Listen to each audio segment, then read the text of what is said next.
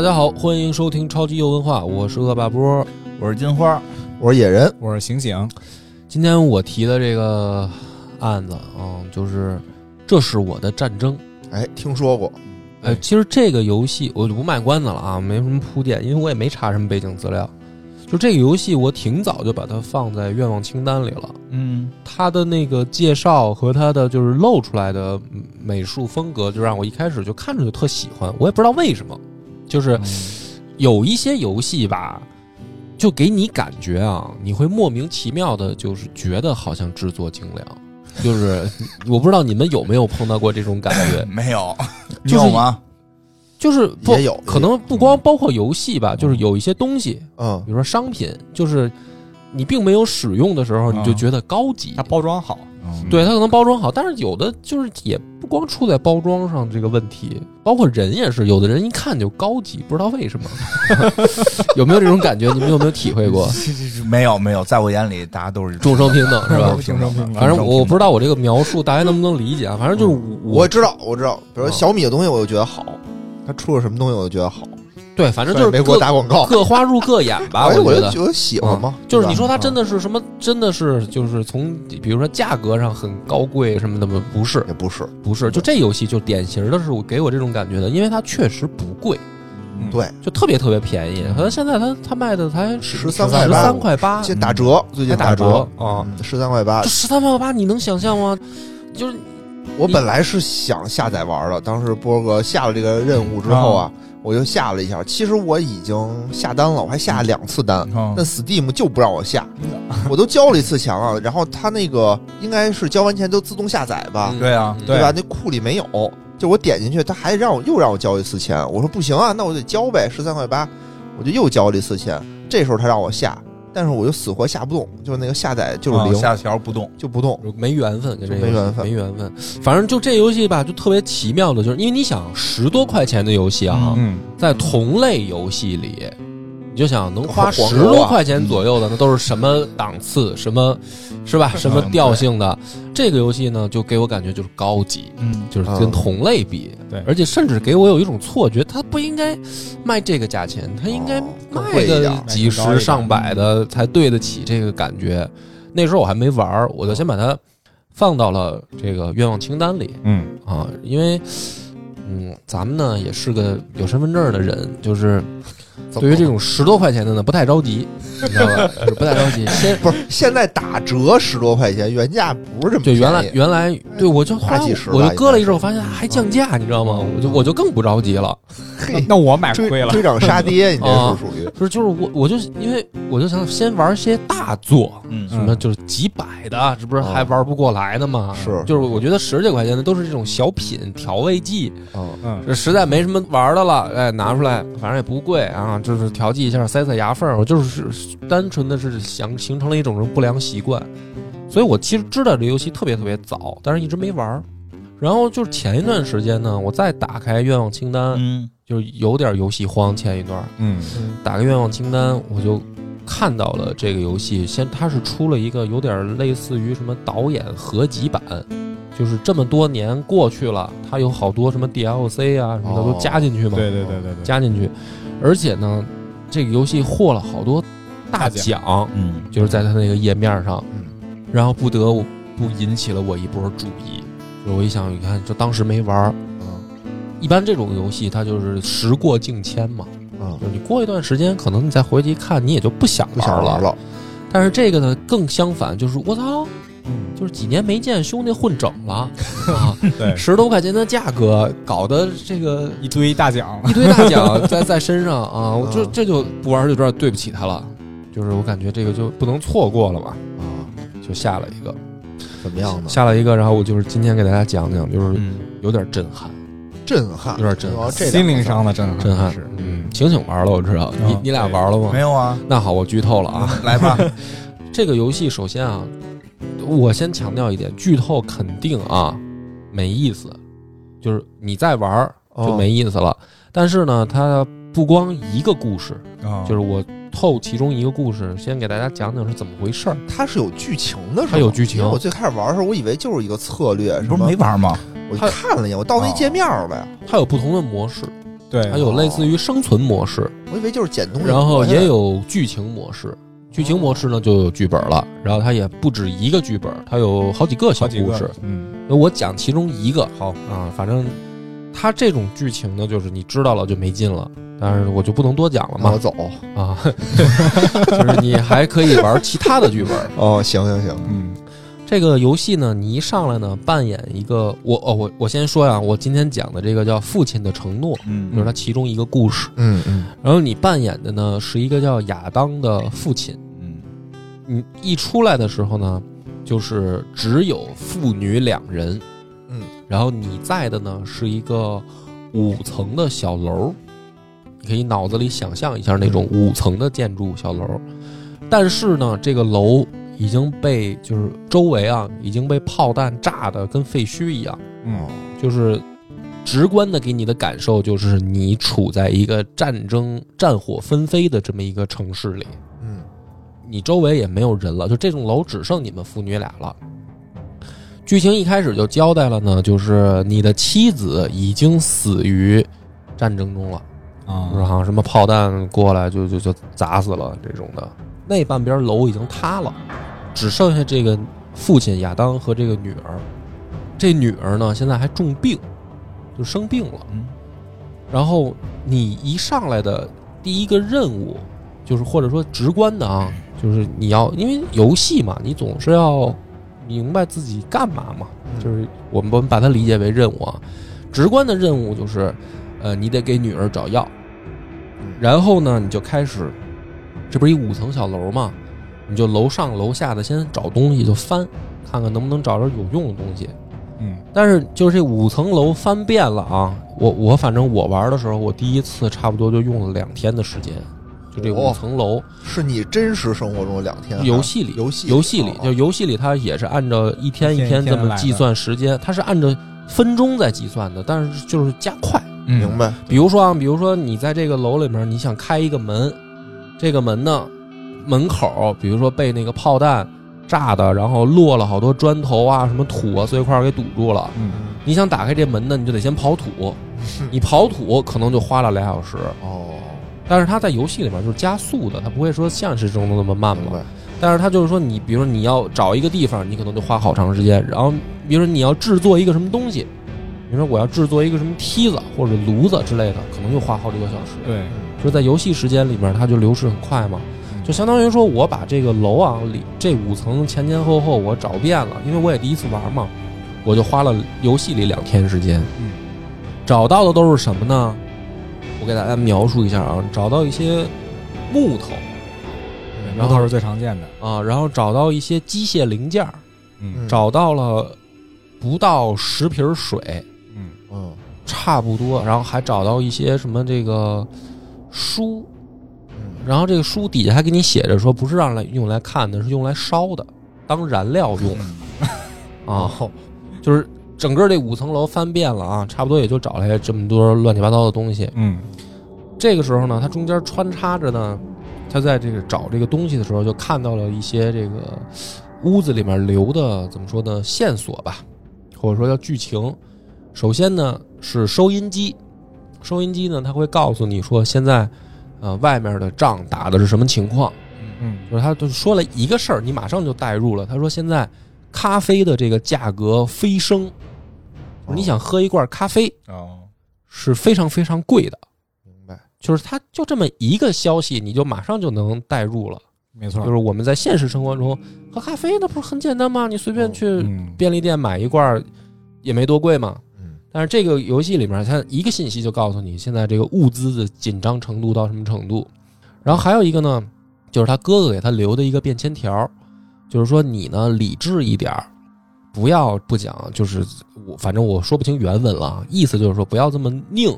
嗯什么意思呢？就是说，现在在外面有一个消息，就是这不是城市在打仗吗？嗯外面是政府军，里面是叛军，就是等于把这城市就给围了，谁也出不去。嗯。说，但是呢，有政府军开了一个叫人道主义通道，嗯。说小孩儿和伤员，嗯，就比如老百姓啊受伤了，可以走人道主义通道出城。嗯。然后这不能都出城，啊，还不能都出城，不能都出城啊，就是万一你是叛军呢，哦，就是小孩儿和重伤的人你可以出城。然后他哥哥给他留了一个，就是相当于纸条，里面写的内容就是说，你这个女儿是咱们能出城的一个通行证。哦，就是你别拧了，你明白吗？咱们赶紧用你女儿，咱们能出城啊！那也是他女儿出城啊，不是他得有人大人带着嘛，哦这不相当于就他哥哥就说这是咱通行证嘛，就是这意思。可以啊，那应该啊，对但是呢，这个父亲不干，因为他女儿病了，重病，就是想治好，嗯就是他想治好，要不然的话，他这个病是根本扛不走出去的，你明白吗？就是一折腾，可能就病死了。哦，那他当爹的，他肯定不能说啊，我为了咱们说出城，我为了跑出去，然后我不把女儿这个这么劳碌颠簸的给弄死啊！我以为说躺这儿也救不好，咱得哦赶紧到后方我也是这么觉得呀，那个这这也这有药吗？对，所以就先得找药嘛。对，就是他现在就是处在这么一个矛盾当中嘛，啊，但是我不是也说了吗？我找了两天嘛，我玩的也慢啊，我找了两天不没药吗？嗯正好呢，这个时候有外面来的，就是相当于别的这种难民，他呢就是跟个商人一样，他就来敲你的门，嗯，然后说我我这儿有一些物资，你来跟你交换。这个人身上带了好多你可以跟他交换的东西，他能带吃的，反正你搜的这堆破烂儿，堆归一堆儿啊，顶多可能能换半个罐头，就是差不多。你这五层楼搜刮来的东西啊，换半个罐头，食物特别紧缺，食物特别特别紧缺。啊然后在这个情况下呢，这个亚当就是这爸爸就跟这个商人就说说你能不能给我弄点药来嗯啊？然后我女儿病了，然后这商人说成吧，我尽力吧，就走了。走了以后，反正又隔一天，真的又回来了，然后带着药。这个时候就是你就陷入一个最艰难的抉择，就是我把身上所有的东西都给他了，就换来了一罐药，但是没吃的了。哦，而且呢，这个时候更操蛋的，饭后吃药啊，对吧？饭后一小时吃药，不吃饭根本就吃药，没有药没有饭没法吃药，根本就没吃的。就是嗯这个游戏玩到这儿的时候呢，给我感觉啊，特别像就是金花说的那种生存游戏，嗯，就是你每天你得，你没有什么大的任务目标，你就是为了活着，就是为了生存嗯，为了生存为了吃饭，为了吃饭啊，嗯就是有水有有吃的，嗯嗯，再有点药，哎，这游戏我操，你就觉得老幸福了对，啊。但是呢，尽管就这么简单的要求，依然做不到。没有就是你要么就选择药，要么就选择吃的。哦，而且你扮演的这个父亲和这个女儿都有那种状态的状态卡，他们俩的状态永远都是，反正我玩的时候，我不知道是不是我玩的太菜啊，反正我那人都是疲惫、嗯。饥饿，嗯。就永远的状态都是这样。然后好不容易弄点吃的吧给女儿，我这男的就变成非常饥饿、非常疲惫，啊我就感觉就是反正要死，嗯因为他是游戏里面是有时间流逝的嘛。我一看我这男的相当于三天没吃东西了，哎呦，然后那个还有气温，哦就是它每过一天气温在降低，哦，然后就反正就是说明什么呢？说明可能他们正是一个由秋入冬的这么一个季节，嗯就是每天它气温还在降低。然后我这屋子里你能看得见，就是我能在工作台制作，比如说什么火炉子、嗯什么这个煤气灶什么的这些东西，你能制作。但是问题是什么呢？你这些物资都不够，你都换给人家了吗？不是换药了吗？嗯然后最操蛋的是什么呢？这换来的药给女儿吃了，女儿还没好，哦，就她还是病着。嗯，那药有什么用啊？没吃呗，就是，但是你也不能不吃啊。那不就是你你如果那就缓清了一下状态，让它不恶化，我觉得我这个时候我第一次考虑一个问题，我不知道游戏是不是这么设计的。我在想啊，是不是这个时候让我做一个抉择，我为了活下去可以不换这个药？就是我当时思考了一下，我说，是不是我这么拼命找药，就是游戏设计的让玩家走入一个误区？嗯就是你这么吃饭，对你这么玩下去，你肯定就死嘛。嗯我当时会这么想，然后我说会不会是游戏故意的一个设计，让我感觉到游戏的残酷，嗯，所以我是不是应该不换药去换吃的？我就重新开档了。我再玩一遍，我感觉不对，因为我玩着玩着就感觉不对是什么呢？首先，这个故事的名字就叫《父亲的承诺》，就是 你能明白我玩的时候的那种感没，有时间限制，玩几天呗。不是，而且就是你死了就，死了，就看着眼女儿要死吗？难道哦就是我我感觉不对不对，就是说再艰难不是，那你那怎么办？你得有承诺呀。不是，那你得想办法呀。是啊，我就是想办法，所以我就是说，没说父亲的承诺是什么？对呀，父亲父亲的承诺肯定是，承诺是我要好好活下去。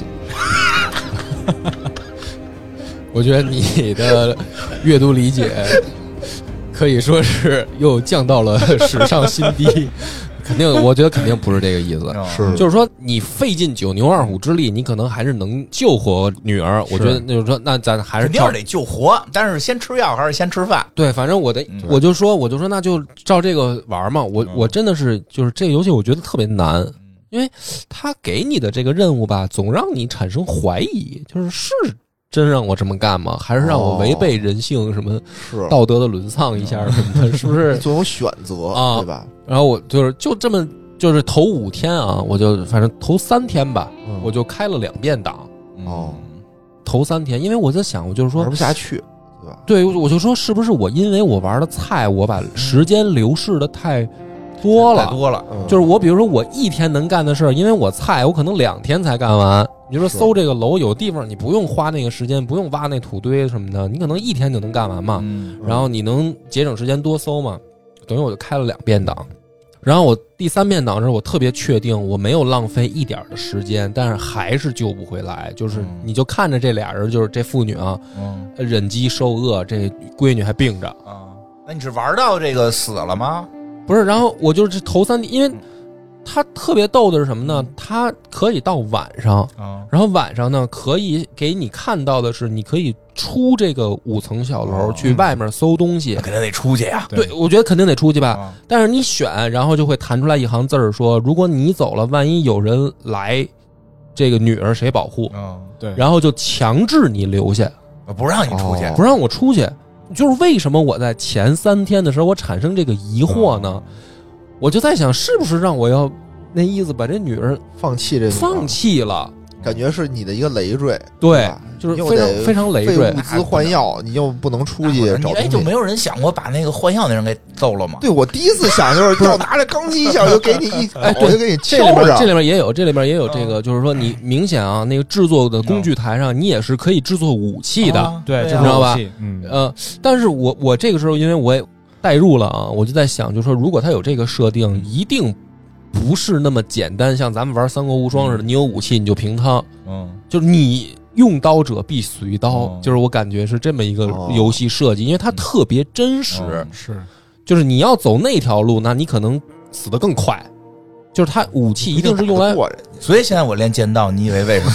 嗯，对，因为别的地方他也有可能是拿枪，而你对，因为你可能有刀，人家可能是掏枪出来啊。对明白明白吧？就是说，所以我就没有想过走这条路，而且我玩到这儿的时候，我就想着说，能尽量避免争斗，就尽量避免争斗。嗯，因为万一，比如说啊，我在想的是，你万一比如说你被人打伤了，嗯嗯本来是你闺女可能吃药，现在你也得吃药，都得吃药，对吧？你不是骨折什么的，或者什么流血什么，这不是药更进去更更完蛋吗？本来还吃不饱，因为我那状态永远是疲惫嗯和饥饿。嗯你说这玩意儿怎么打得过别人呢？就是我就想这些事儿嘛，所以我就重开了两遍嘛。然后到第三遍的时候，头三天啊，我玩到这儿的时候，我特别确定的，我感觉就是可能玩错了，嗯就是因为到晚上你出不去，嗯，对，然后白天你这五层楼都搜遍了，没有物资了，那怎么办？我感觉就等死呗。然后就到第四天的时候呢，就发生了一个剧情。嗯，因为我以为就是我前三天为什么重新开档，我就感觉我玩到这儿，按照正常游戏，哎就死了。我听懂，他没玩到死，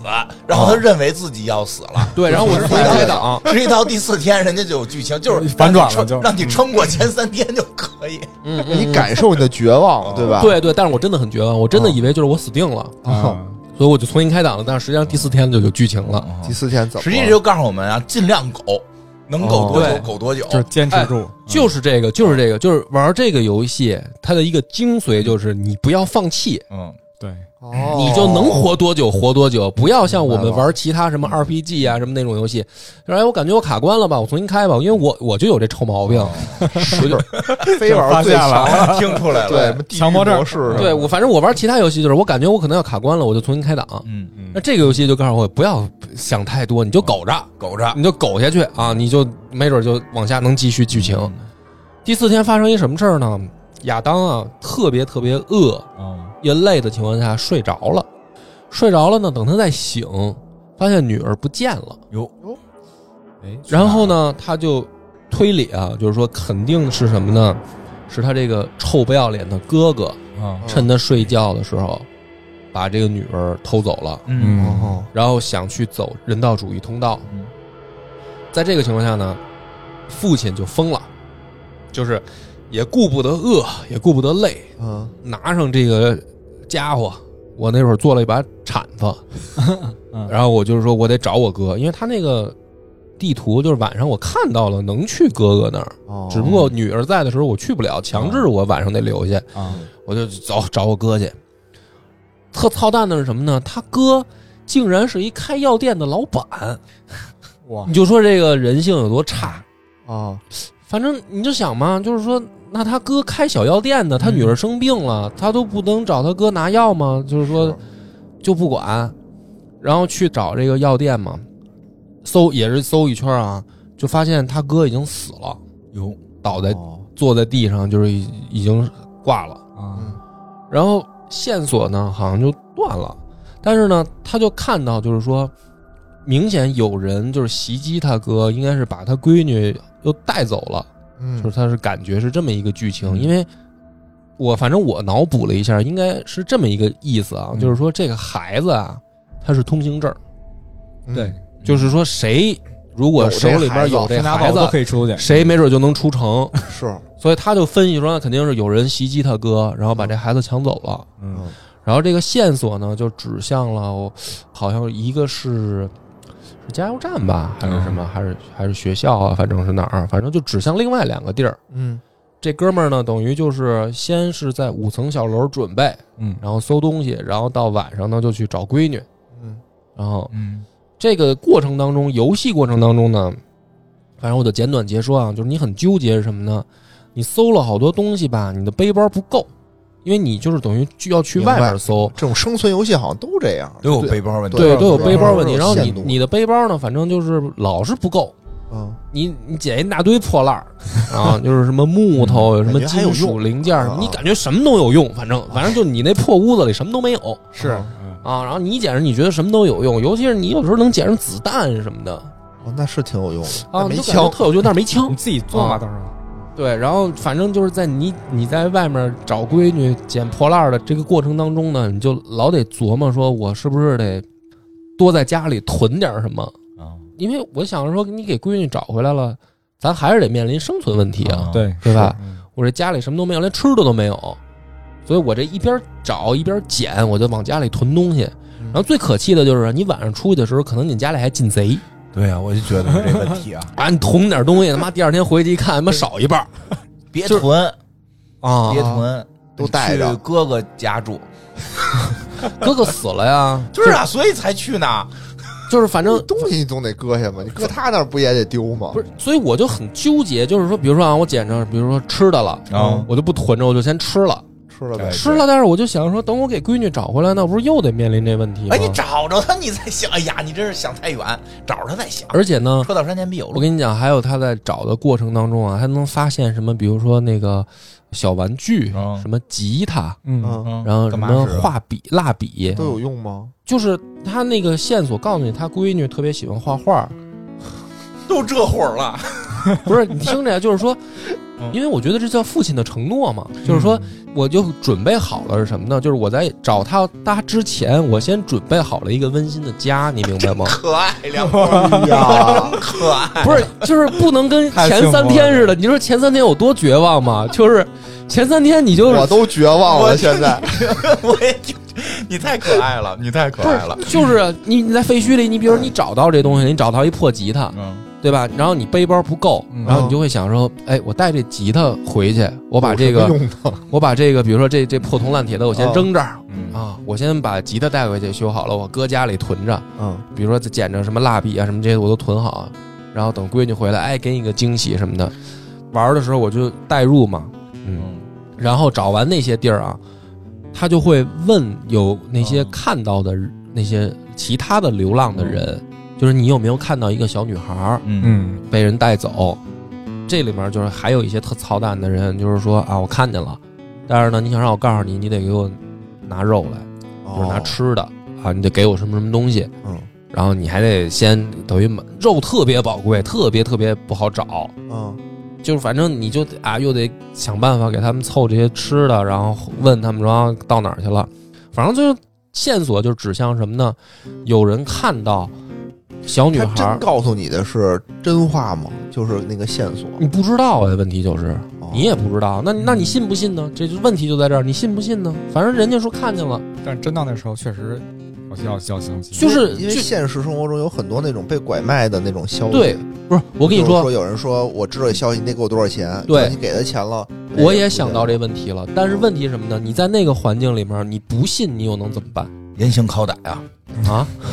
怎么好像串游戏了？打他呀，就是一定在这些事儿之前先练好体格。反正我在一路玩的时候，我是能尽量避免冲突，我我就听出来了，你还要建立一个温馨的家，这比较那个。对啊。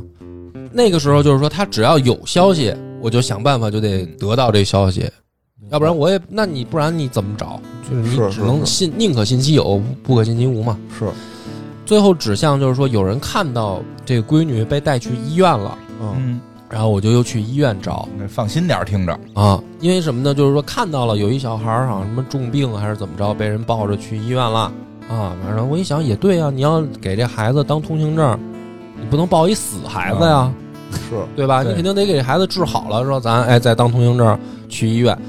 去到医院真的找到了那个护士，护士呢就说说好像是有这么一个孩子，呃，而且还有特别确切的线索，就是有一个病人穿着我女儿的衣服，嗯哦，就是特别明显嘛，就是说肯定是来过。嗯，这个亚当就问他说：“你这衣服哪儿来的？”然后这人就说：“护士给的。”然后他去问护士，护士说：“确实是有这么一孩子，但是衣服怎么没了？但是这个孩子好像被医生，就是具体去哪儿你得问医生哦，啊。这个衣服留下来，这个就是从你孩子身上脱下来的嘛。嗯啊，啊就是具体的事儿你得问医生。然后就问他说：“那医生去哪儿了呢？”说医生被逮走了，被这个叛军逮走了。因为医生也是很宝贵的，怎么说呢？就是技术人员啊。嗯，对嗯战乱的时候嘛，你想想，医生啊，他这肯定是被人家抓走嘛。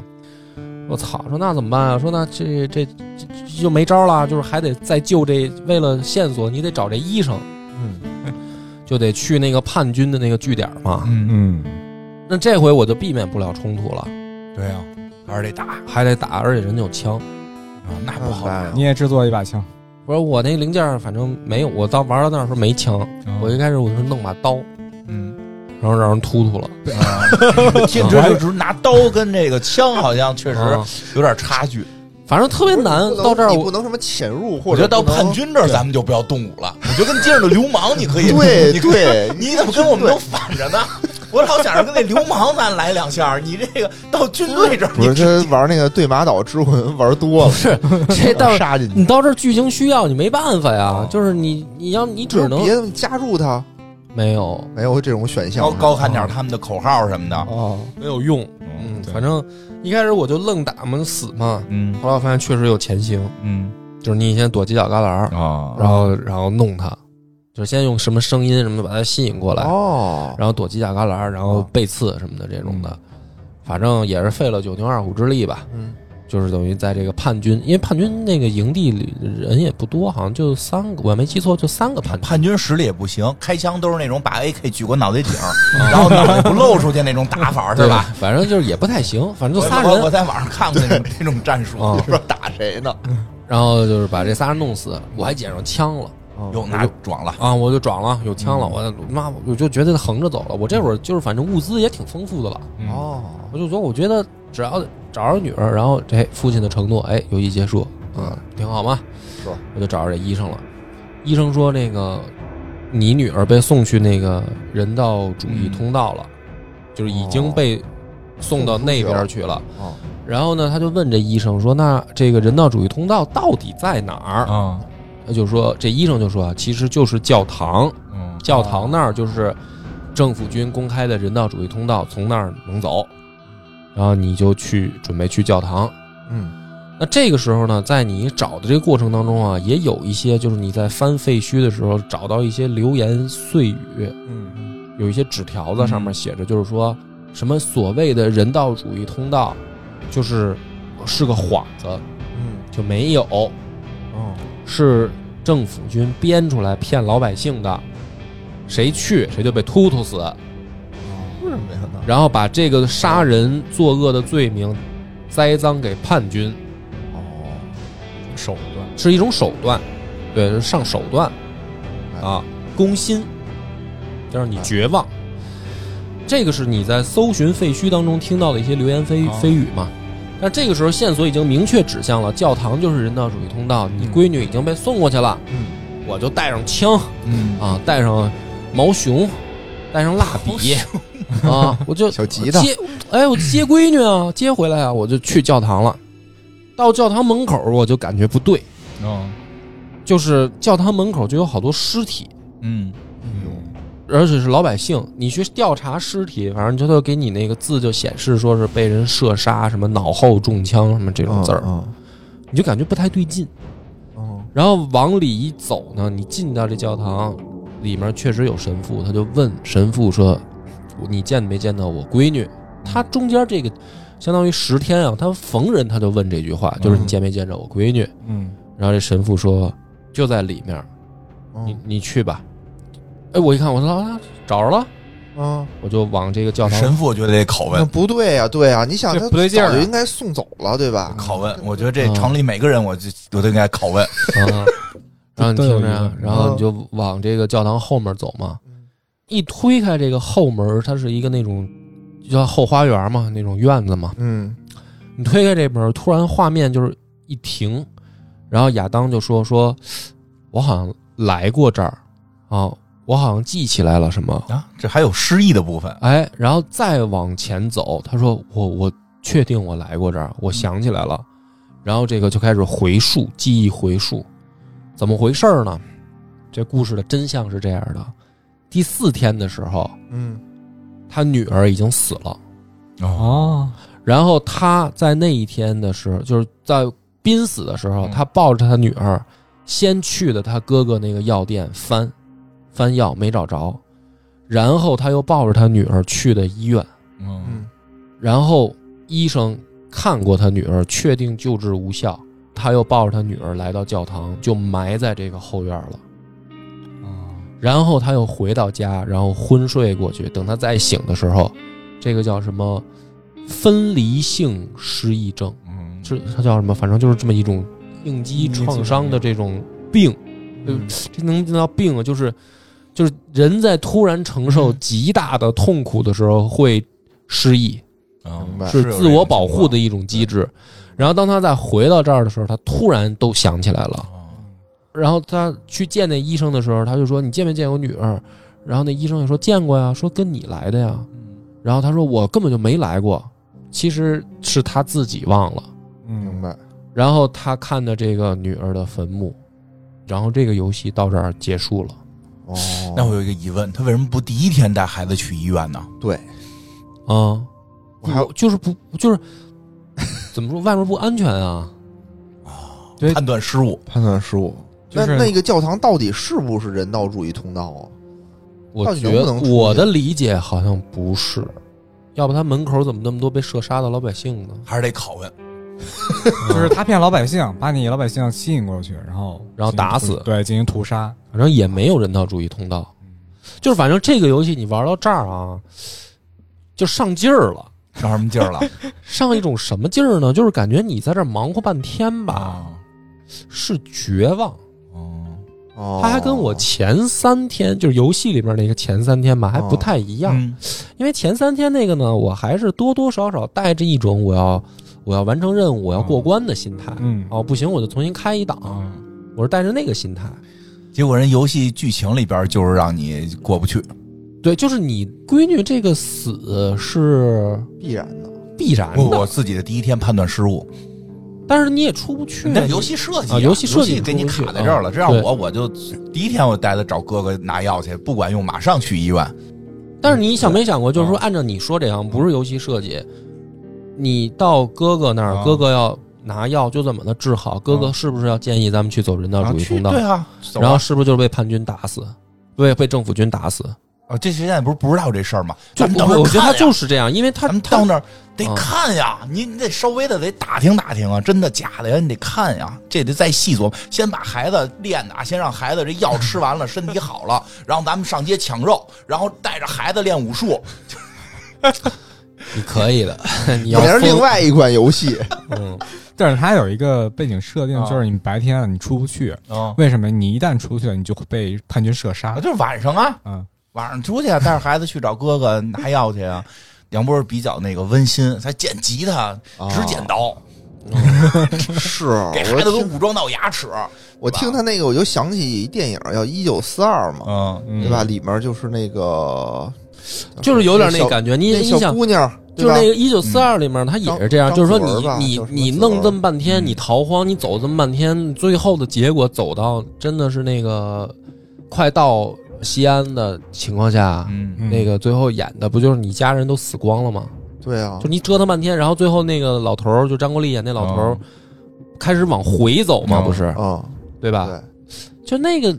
就有点那种上劲儿的感觉，就是我在这儿忙活半天，我说我要到西安，结果我到了西安门口我进不去，然后我嗯。开始往、又往河南走，对啊，这这个搓火，对，啊。我就说那个小姑娘嘛，最开始还养只猫嘛，对吧？嗯然后自己不吃东西给猫吃嘛，啊，就是这种物资紧缺的情况下还养猫，就就你关键时候你这还捡吉他捡法关键时候关键时候猫可以是食物，对啊，后来不是猫吃了吗？对吧？就是因为你这个到这个特殊情况啊，咱们正常情况还是要爱护动物的，现在都绝境下，都有法了，对吧？嗯，是吧？在那个谁罗翔老师也说了，绝境下你是可以吃大熊猫的，反正玩到后来啊，我我一看，反正这个游戏基本上两个小时能打通这个。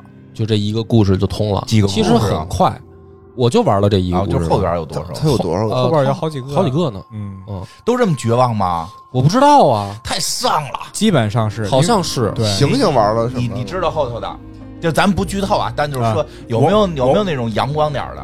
没有。我操啊！是因为为什么呀？是因为这款游戏它就是以反战题材来来出现的啊啊，然后所有就是它里面剧情都是以这个各个家庭一些平凡的故事啊堆积出来的一个反战。啊！这啊反战我理解，对对对，嗯不不能给点儿那个没有希望，希望，就是你玩到最后是一特绝望的一个感觉，能能体会到，能体会到。因为这个它这个游戏吧，它的背景啊，其实我就我初步了解，它是一个萨拉热窝围城战役啊，它这个真事儿是吧？是一个真事儿。啊萨拉热窝围城战役的话，它的围城天数达到一千多天，嗯对，所以说就是里面的人也是跟这个游戏人一样，就是你白天出不去，只能就是说在家窝着，然后晚上出去，哎，搜集一些物品，就当时那些物品紧缺啊什么的，就嗯让人特别绝望。这款游戏其实我玩的时候，其实心灵上其实承受了很很大的压力跟跟痛苦吧，嗯，就是因为它不光是你在物品紧缺的时候，你会有这种生存的困难。当你就是去别的地方去搜索物品的时候，你会发现屋内的这个照片啊，它照片上的一些东西，它会向你讲述一些故事啊，包括还有这个房间主人留下的一封信。就是你看这些小的东西，你会感受到当下这个战争带来的这些就是残酷。嗯是对，这个还是和平好，嗯，真是，就是他玩完，确实我觉得啊，但凡长点儿新的，应该能感觉到这个制作组为什么要设计成这样。他是他反战那个目的啊，嗯，那个游戏的那个设计的目的是达到的，就是你确实能够带入进去，说如果发生了战争，这些事儿并不是那么的遥远，嗯。非常真实。非常真实，就是你就能想象到说会变成这样，那种绝望感。珍惜我们现在这个和平的世界，对对对，世界这是关键，就所以他这个，我就理解说这个游戏它这个角度找的特别好，因为你想我们玩游戏吧，很多时候带入的都是打斗的那个快感痛快感。对爽感。是英雄。你扮演的都是那个，要么就是特种兵，啊 要么就是大英雄，嗯要么就是什么武士什么的，对吧？你扮演的都是那种就是冲杀在第一线、砍瓜切菜一般的这种，都是这些角色。嗯。嗯，然后给你扔在这个游戏里面，你就是一普通老百姓，嗯然后你也没有超能力，你也没有过人，像金花说过人的武艺，嗯，什么武装到牙齿的装没有，所以得提你就吃捡着个罐头，你就开心死了。然后在这样的环境里面，这个视角你去重新审视什么是战争，对，然后就会很震撼，嗯。你就会觉得说这个游戏高级了，嗯，嗯，哦，有价值了。上价值了，上价值了，嗯，考验人性，尽尽量避免这个战争，尽量咱们呼吁和平，对吧？啊，其实这些事儿咱都控制不了。你说咱一老百姓呢不是，咱好歹在这个呼吁有什么用啊？呼吁呼吁嘛，咱谴责呗，咱就看国外哪儿又跟哪儿欺负谁了，咱谴责他，对吧？那那哪个哪个国家又欺负哪国家了，咱们谴责他，对吧？咱们老百姓发出自己的声音，不是，我觉得这个啊，这个也不是说咱们要上价值，要呼吁什么东西，但是呢，就是说，因为咱们都生活在和平年代，嗯对，就是离战争年代都很遥远了，嗯那都是就是爷爷爷奶奶甚至上一辈儿上一辈儿都少，上一辈儿你说我都没经历过。对呀、战争他都他们他们也没没经历过什么这个中国在跟人打什么大仗的事儿，那都是爷爷奶奶那那辈的事儿了。所以我们可能有的时候确实啊，我有的时候仔细想想很难理解什么是战争，嗯因为你比如说我也看这个嗯历史书嘛，嗯历史书有的时候你看到真的说围城的时候说吃人啊什么的，你可能能想象着说，哎呀那么残酷，哎呀那么的怎么说呢？血腥那些的没有人性的那些东西，你你是靠想象，但是离生活当中还是很远很远的。你会可能忽略掉什么是真正的，就是战争是意味着什么。而我我理解，我理解，就是说我们真是生活在呃和平年代，嗯。而且我们现在很多这种战争片儿，其实它他是战狼，也也不是，也不是，也不是，我真不敢不是跟你们录了啊，你们在这说话，你们在这说话不会不是，不是，不是这意思，不是这意思。嗯，就是说他体会的是一种你被迫的一种感觉。你比如之前我也很感动，八百嗯嗯对吧？拍的很感动，是但是他是一个还是那种战争那种感觉，你是一个旁观者，嗯那些人是士兵，对对，这么一种角度，嗯，但不是。就怎么说呢？不是你参与感对你没有这种参与感。但其实，比如说一种，比如一九四二，当时我看着还是那种对难受的就而且他这个设计的好就在这儿，就是为什么我会觉得特别的，什么叫老百姓？老百姓跟战士是最大的区别是什么呢？作为一个男人来说啊，最大的区别就是你不是自己活下去就行。就是嗯战士是什么呢？我自己活就活了，我自己死就死嘛，嗯这个叫战士嘛。就是我一男人，我他妈责任，我我拿着枪，我保卫国家，我怎么着，我自己的事儿嘛。但是你要是一老百姓，你在战争当中，你没办法做到，你你你这妈不管了，你媳妇儿不管了，你闺女不管了，你自己再能打，对吧？你再你再能跑能杀，他们不行。他们假如说病倒了在那儿，你怎么办？你也跑不了。嗯，你说你自己走，你走得了吗？所以这个就是最无奈、恐怖的地方，就是这什么叫战争？不是我们想象的说啊，我们他妈老爷们儿拿起武器来，我们上去跟敌人干，死了就死了。你真到这种情况下，你不是说你你想活想死的问题，那你死了，你这家怎么办人家人家战士也有父也有父母也有孩子，这个啊？是是是，战士还有战友，我就是说嗯，我想我这个意思应该大家能理解，就是说不是大家想象的说，战争来了，我们能够靠个人能力怎么怎么样独善其对啊？因为我有的时候吧，就是可能游戏里嗯我没有，电子游戏里嗯我没有体会到这种的东西，因为我也没玩嘛，这个。嗯嗯。但比如之前那个剧本儿，嗯。剧本杀里头，我其实是能体会到的，嗯。就有有那么几个本儿，就是我一到那儿，我可能就就会热泪盈眶那种哦感觉。一个是就是之前也是咱们录过的那个嗯《千佛梦》，嗯。嗯，千佛梦》那块儿，其实中间有大段那种催你泪下的那种嗯。情感，我完全都无动于衷。啊。就他最后一句，嗯，他最后一句就是说，都过去了，嗯。封杀就是说敦煌再也没有封杀了嗯，一切都过去了。就这块儿每次的时候，我就感动的不行，就是我现在就已经有点儿 对，因为你经历了非常艰苦的决定，你经过了很上千年的这种你的恩怨情仇，然后你的这种抉择，对抗外敌这种抉择，最后他告诉你，没关系，你之前的选择都是对的。嗯你无论你是选择投降，你还是选择不投降，顽抗到就是反抗，嗯。无所谓，因为现在都过去了，嗯。就敦煌再也没有那种战乱时刻，嗯因为现在是和平年代了。嗯就这个时候就会让我就一下就 特别的特别的感动。我我是感觉这个游戏其实其实我就这么讲给你这么多，大家值得玩玩，我觉得值得我肯定知道体会体，会而且我这么讲吧，其实也是挺苍白的，因为游戏嘛，嗯它要有画面，它要有音乐，嗯嗯它要有这些东西在不断的给你这个感受，去刺激你。就是我讲呢，只能讲个故事，嗯。就是其实还是挺苍白的。这游戏其实挺好的讲。玩的特别有意思，就在那种氛围里面，嗯。因为你的那个画面真的就是你那个小人儿一直就是在废，相当于废墟里，对。就是它是一个现代化的城市，但是它已经变成废墟了。嗯，嗯。然后还有音乐，它还有气候变化，有的时候下下小雨什么的那种其。实我觉得比较有意思的是，它还是从老百姓角度去看待这个整个这个世界也好，战争也好。其实有的时候我们看太多的东西啊，不管是历史啊，还是游戏啊等等的，其实都没有站在自己所本身处在的这个位置。嗯，因为我们现在真的太幸福了。对，不是不是不是说战战战战乱不战乱啊，就是哦就是举那么个例子嘛，老有穿越剧，嗯，就大家老觉得我一穿越回去，我就跟刘邦、项羽拍肩膀了。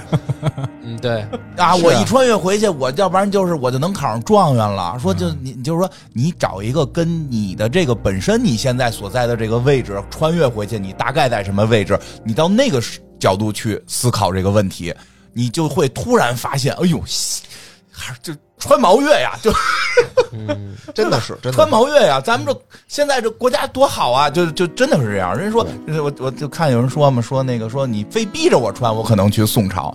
哦，要是全选的话，我还是选现在。对对吧？我选上周，我能买彩票。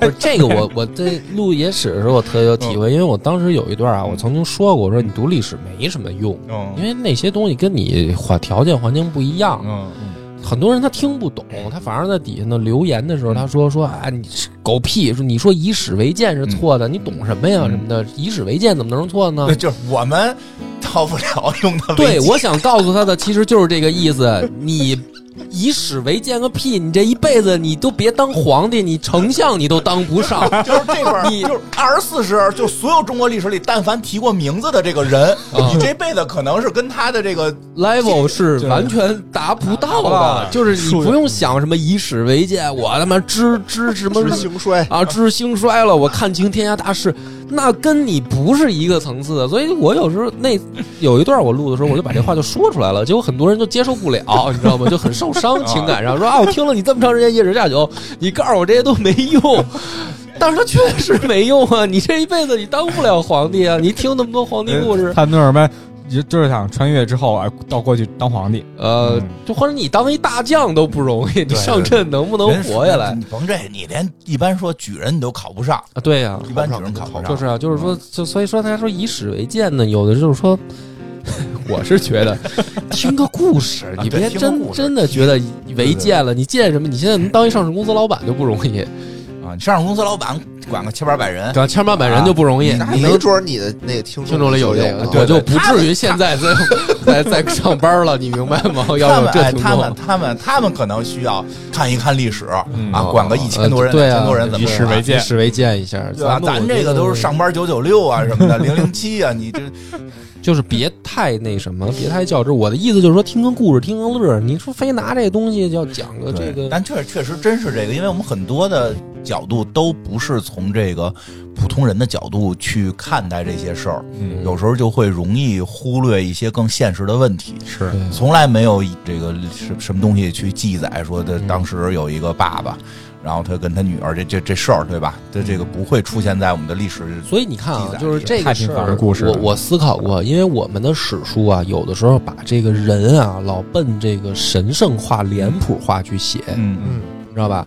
所以我讲我自己电台的时候呢，我我一直有一个内心里面的心法，就是说我把这先还原拉回到人间，嗯就甭管什么帝王将相，我先把他拉回到人间。我跟你讲，这也是一人，你也别觉得他就三头六臂，他这个吃黄金是吧？他他就是一普通人，嗯他也是一正常人，他也有他的自己的压力也好，情感也好什么的。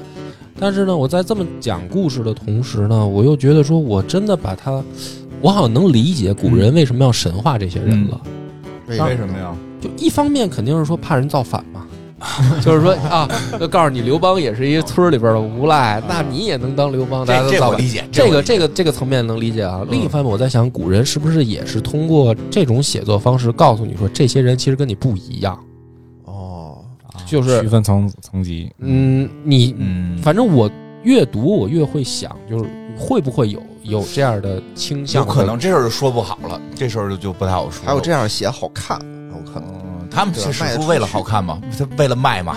他们不为了卖，我觉得 不一定要考虑市场的。不是这事儿，我记得之前我说过，就挺有意思的一个，就是其实，在以前，我会觉得好多历史上的人还是比我们的这个，我觉得他遇到的事儿肯定是我们这辈子可能遇不到的、嗯啊，一些很多这个情况啊、地位啊什么的，都都都相差甚远。我们看历史确实当不上镜子，当不上镜子。就这么说吧，就是说，为什么你看好多人说这个读儒家经典啊，你就读《论语》，就说你一生，嗯，你要是能用上《论语》，啊，就是孔子说的这些，你能用上过几句？你比如说，你也到了五十啊，我也嗯，是吧？我也感受一下啊，五十是什么感受？我六十什么感受？是吧？我这个三十而立，四十不惑，是吧？这些你都能感受一遍，你这一辈子就不容易。对，你百分之九十的人这一辈子是根本用不上孟子的，啊，就那个人生理念。嗯。跟你的生活 根本就没什么关系，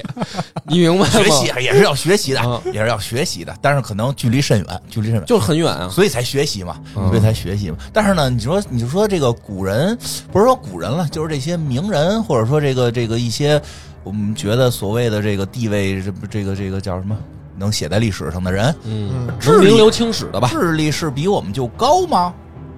不是，我觉得也是什么呢？就是时代的，哎，我也觉得，反正，就是这种环境、对对对机缘巧合造就的一些人。我觉得有点，我跟梁波看法一样，就是机缘巧合、时代环境、天时地利人和，造就出了这些人。对，但是这些人，比如说他现在真的啪家伙穿越到现在，跟咱们一块儿参加高考，可能也水平就那么回的事儿，对对吧？？尤其是这个近些年看美国的一些历史啊，嗯这个什么肯尼迪啊，他跟梦露这点事儿啊，我觉得这不跟我差不多吗？不是，不是，也就是什么跟你差不多？你搞过梦露吗？没搞过梦露啊，我就说这个这点心思，就该工作不工作，整天想着别，整天想着这个漂亮姑娘，这不是、啊就对吧？你知道那不是美国腐朽的总统？对，是啊，就说呀，这这不也是历史上的人吗？对吧？对吧？你说后来金毛狮王他们那总统非告诉大家喝消毒水儿，我觉得智力也不低我呀，对吧？就是我觉得他们还是那块儿智力不一定比咱们强，但是确实人家那个机缘巧合怎么着造就出的那些事儿，他对，那个又是咱们。确实可能暂时还达不到，我觉得可能我这辈子是没戏了。醒醒还小，醒醒，嗯，努努力，努努力，好歹当个上市公司的老板，管个几万人，对吧？你这个就到时候我们就记记着给给我们发点没问题酬。金什么的。我天天给你讲这道理去。对对对，到时候我们仨轮着啊，再 加上细菌佛轮着，我们天天给你讲道理之。前有一呃，也不用之前，就是到现在还是有一阵儿，一就是有很兴的那种所谓的什么就培训班儿，然后专门给老板上啊，总裁培训班，总裁培训班儿，然后他然后他里面也不讲什么企业管理啊，他就给你讲这个什么心理学啊，给你讲国学，给你讲这些。就是你，你别看这帮老板嗯。特有钱，就是你跟咱们比肯定是不一样嘛，啊是吧？你可能会觉得，哎呦，人家这钱这么多，他可啊怎么花呀？他不像我，死了。我每天我每个月还得想我下个月花呗怎么弄啊？这他那么有钱，但是你看他为什么也去上这些班儿？就是说，有的时候真是时也运也命也，就是说这东西它不是说我要什么所谓的什么天命论啊，什么不是想是鼓吹这个东西，但是人互相之间也没那么大区别，都是人。但是说你不是这个占这个所谓的天时地利人和，您说您想就看这书，我就能走到那儿去，嗯。也难。对，对，波哥，我给你我给你指一条路啊，哦。我给你指条路，你要发财，你听听啊。然后想想这这句话，就是这期节目后边俩播不播，啊。看你。啊。我认识一朋友，嗯，啊。他就是教国学的，嗯，现在人家通过教国学已经开上法拉利了，就是专门给老板教，专门给老板教过去，就是咱们现在说啊，说这东西有用也好，没用也好，嗯你你老说它没用，你就没办法去骗人他说的是对发掘它价咱们价值。对老板是有用的，一般老板都信这个。对对，嗯你就你说有用，你说这东西特别有用，哎嗯，他就有人想人去学去老板确实管人了，确实管了吗？对啊吧？确实管了。板有用，然后他当时也聊了聊，确实是那那人确实挺懂的，嗯，就是什么什么周易八卦呀，什么这个东西啊，什么这好像我觉得已经开始跟梁波说那不是一路子上了嗯，国学嘛，国学嘛，对不对？也也算国学嘛，是是吧？对啊，这我懂但你，这我懂你。你讲的叫什么？王侯将相哎领袖学，你讲这领袖学，嗯对吧嗯？国就怎么当听人皇帝起这名，你听人起这名儿能挣钱，嗯，对吧你？行了。确实是学经济对对，你你嗯你得说这东西有用，这东西有用。哎呦，这治理你的企业，对吧？哦管理你的公司，你不得向之前的先贤这种皇帝哎学习吗认？认真的说啊，我觉得嗯就是说，到了这个企业家角度比较成功大一点的企业，确实学历史有。别小大企嗯小企业就没用吗？小企业有用啊。小企业未来能成为大企业呀。对，你想成为大企业，你不得先学着，先背着这些知识吗？尤其是千粮胡同自然有限公司 哎，真的哎，学这些有用吗？尤其尤其很重要的，尤其很重要，尤其这种就是说没有上市的这种家族性的企业，哦有一个很重要的问题，继承问题。这完全可以从历史上去学习嘛，对对呀，对吧？很多呀，这种皇人情世故室的这个对嘛继承遗产的妈得死，就是 学问北魏嘛，你你是挣不了钱了，我已经看出来了，你是挣不了钱了。历史就是这么教的嘛。以防后宫干政，你看这是不是？是的，哎，对，还还是对。其实这东西很有用，这东西很有用。咱们老老说它没用，其实也是怎么说呢它？只是对咱们没对咱们没用，但对对有的人有用啊，对吧对？你就跟人说那个元宇宙，啊我我是觉得元宇宙没什么用，对吧？这概念很虚，但也元宇宙我觉得挺有用，但已经能改善我的生活 我。也觉得挺有用。但已经有的人通过这个培训赚好几百万了。培训什么呀？培训你什么叫元宇宙啊？你知道什么叫元宇宙吗？就是把这个概我念知道啊。哎，不是 这两天已经出新闻了吗？中国元宇宙第一炮，第一炮是什么意思？什么意思？你没怎么打的？看吗？那个某某某学校某人在男厕所没关门，哦，带着 VR 来看了看看。他为什么不关门啊？他是不不是站着呀？门儿去厕所我都纳闷儿门儿松了哦啊，对他不小心太顶着。投入啊！元宇宙第一炮嘛，这 不是元宇宙现在还没出成人的东西啊，他看着那个有有有早有了，有啊？早有了。哦，肯定有，就这种东西，就早晚什么 AR、VR，早晚变成 AVR，AVR 吧，对，就是冲着这个去的。嗯，但是就是很多人就焦虑说，我得知道是什么呀？你比如说咱老说，天天说这东西没用，你别看，你别听。我那对啊，你可以这么说呀，那你就挣不着这钱吗？那人家肯定，人家出书写书出付费节目，人都说有用，你不知道这个你就落后了。对不对？你没有抓住什么？十年前你没有抓住什么炒股，嗯什么二十年前你没抓住买房，嗯你还想再错过最新的风口吗？对吧？要不然你组织。组织，你那个 你那个听众群里边有没有？咱们要不然我我觉得对，我觉得金花说这对，我们俩呀适合会讲，不会拉客。啊，你负责拉客，对拉客我们给你我讲，咱们分是吗？对不对我给你挣着钱咱分。可以。因为长久文化就变现，就用这种方法，咱们哦对吧？线下线下咱也不讲游戏了，对吧？对，咱们你就嘱咐我们，你就别说没用啊，你就嘱时常嘱咐我们，我们只要不说这句话，我们能帮你挣 对吧钱。？对吧？对吧？企业的继承，对呀、嗯，对吧？企业的发展，嗯企业的博弈，怎么从小企业变成大企业？企业刘邦不也是从一个小亭长变成怎么就变成这个一代这个对，就是帝王的呀？就是为什么？就是因为他人行，嗯，你就得学他怎么为人。就告诉你，经商不是打打杀杀，嗯经商是人情世故，对吧哎？从刘邦学人情世故，哦，哎，他怎么这课回去你卖啊？我操，好有道理。嗯，可以对不对？对对咱也能跟玛莎拉蒂是不是？法拉利那超人招手呢？嗯嗯，我看行，近在眼前了。近在眼前了，哎，挺好。所以节目啊，告诉大家也是警惕现在线上这些付费的东西。